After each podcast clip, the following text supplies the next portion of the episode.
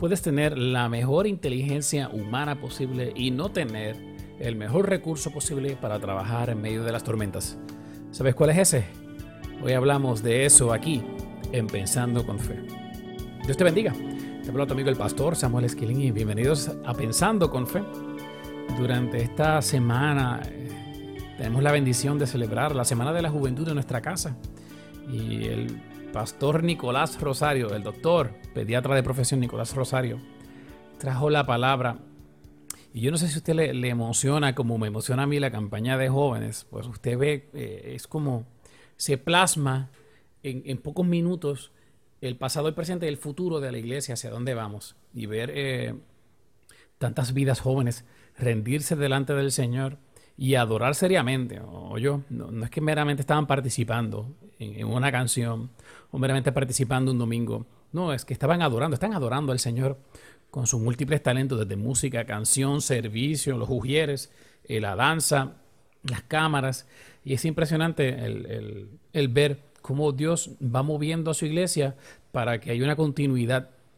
Especialmente cuando en un tiempo como hoy, esta juventud Estoy viviendo unos sinsabores y unas presiones que tú y yo no vivimos en nuestros tiempos.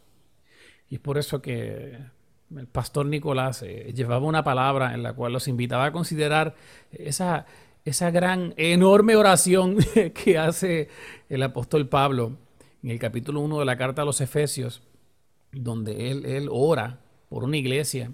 Y eso es una oración bien larga, son varios versículos. Y dice que una de las cosas que él pide al Señor Jesucristo es que le dé a la iglesia, que le dé a los creyentes, que le dé a la juventud espíritu de sabiduría y de revelación en el conocimiento de Él y que lo haga alumbrando los ojos del entendimiento. De esa manera es que uno puede saber, dice Pablo, cuáles son ¿verdad? Las, la esperanza a que Él os ha llamado y cuáles son las riquezas de la gloria de su herencia en los santos y la supereminente grandeza de su poder para con nosotros los que creemos según la operación del poder de su fuerza y pasa a decir que es una oración larguísima. pasa a decir que esa fuerza operó en, Jesucristo. Es la misma fuerza que operó en Jesucristo cuando lo resucitó de los muertos. Es la misma fuerza que opera en ti y en mí cuando permitimos que el Señor derrame espíritu de sabiduría y de revelación del conocimiento en nosotros. Y entonces por eso comenzaba diciendo es que usted puede tener eh, todas las herramientas del mundo a la hora de trabajar una situación, y a veces uno fracasa. Y en múltiples ocasiones yo le aseguro que va a fracasar si usted no pone en su mente que hace falta algo más que lo que tiene en su mente. Hay una inteligencia que usted no puede generar, tiene que pedirla.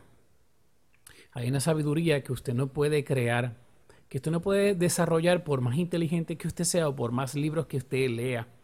Hay una sabiduría que es espiritual y por ende el único que la puede dar es el Señor como bien decía Pastor Nick, y luego el Pastor Rector durante la semana, es, es Dios mismo y la plenitud de aquel que todo lo llena en todo, quien se derrama sobre ti y sobre mí para darnos espíritu de sabiduría y para darnos también esa, esa forma de poder, esa virtud de poder conocerlo más a Él como revelación, aún y especialmente cuando estamos en circunstancias bien difíciles y complicadas, déjeme decirlo ahora, ¿verdad? De una forma un poco menos rebuscada. Es un poco difícil simplificar a Pablo. A veces uno piensa que está como que faltándole el respeto a Dios y a Pablo y a la santidad de la palabra.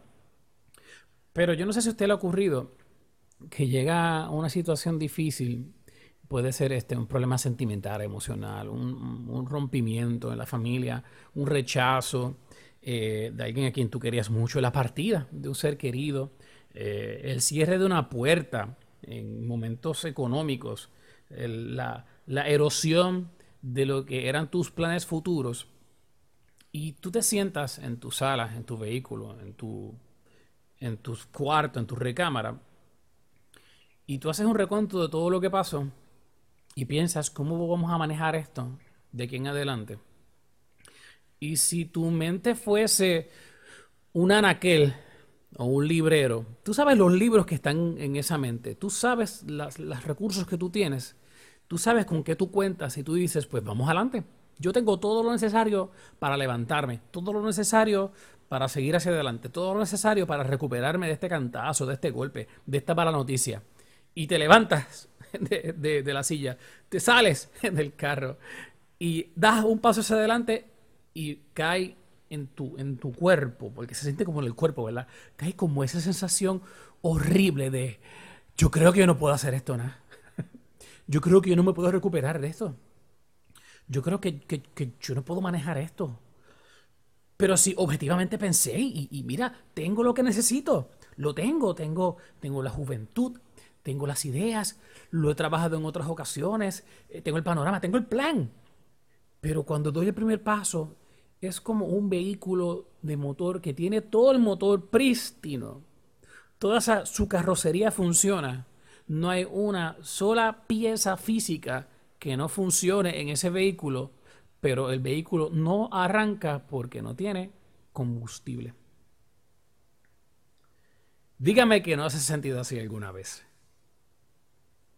Es ahí, amado que me escuchas, cuando uno tiene que considerar que hay cosas más excelsas y más eh, relevantes y más efectivas para manejar las crisis que los recursos humanos tu inteligencia te va a poder llevar tan lejos eh, como humanamente posible te pueda llevar. Lo repito, tu inteligencia y tus recursos te van a llevar tan lejos como humanamente sea posible. Pero ¿qué pasa cuando yo llego a lo humanamente imposible? El mundo te va a decir, no, eso no es, eso no es posible. Lo imposible no existe anímate, dale para adelante, tú puedes, cree en ti mismo, cree en ti mismo. Y de momento uno dice, eso, eso suena bien bonito, pero tú no has estado en mis zapatos cuando mis papás se divorciaron, cuando mi abuela falleció, cuando lo perdí todo en el último huracán, cuando mi, mi mamá falleció a causa de la enfermedad que se complicó por el COVID. Tú no has estado en mis zapatos. Y esto va más allá de lo humanamente posible para poder trabajar.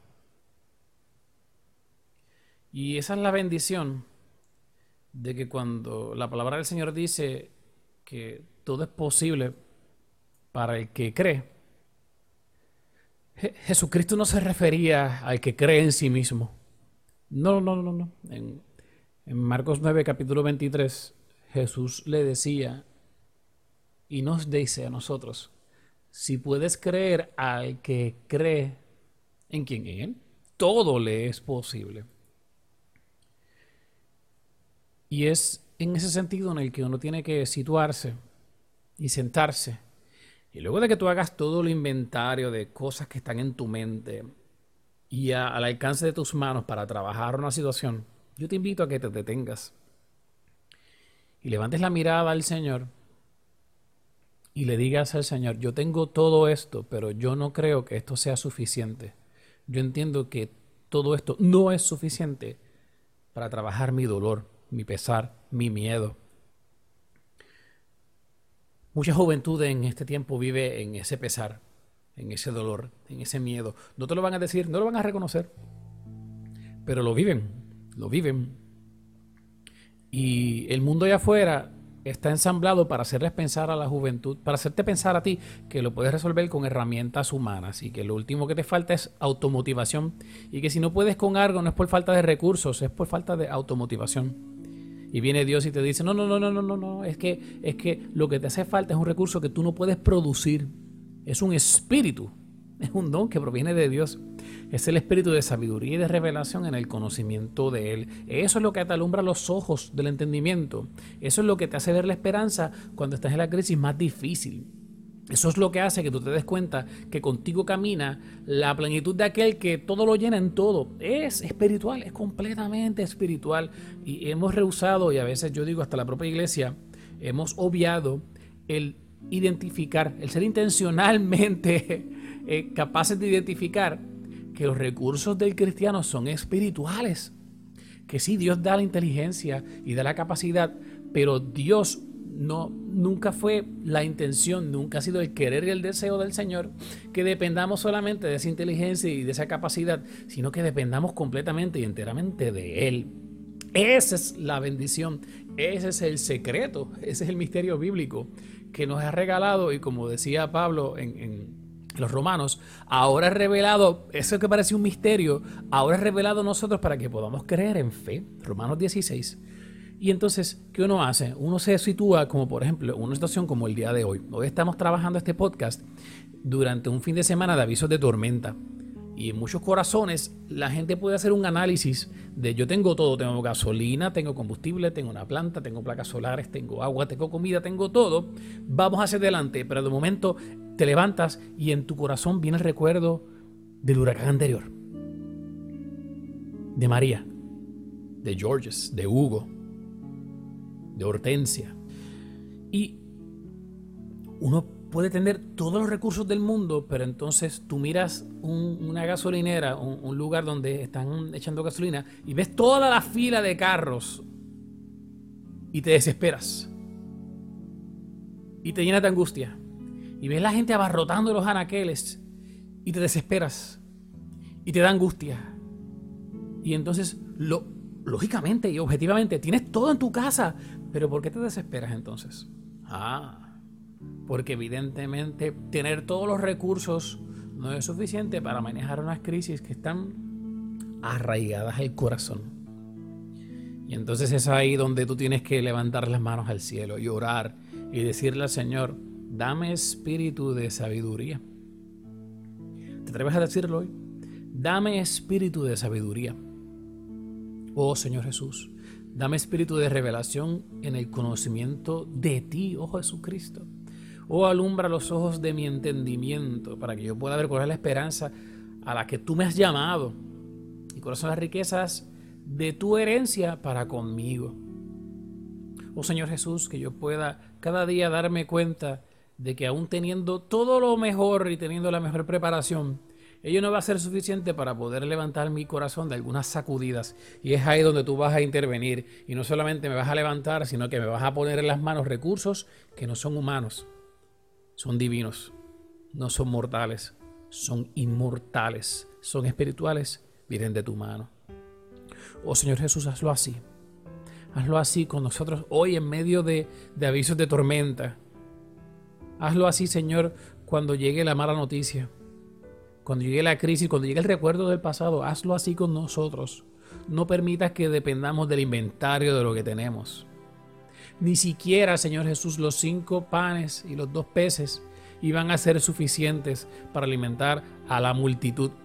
Pero puestos en tus manos, la multiplicación de la sabiduría tuya se hace presente y entonces podemos levantarnos y decir, no es que creemos en nosotros mismos, es que creemos en el Señor Jesucristo y al que cree, todo es posible. Aleluya.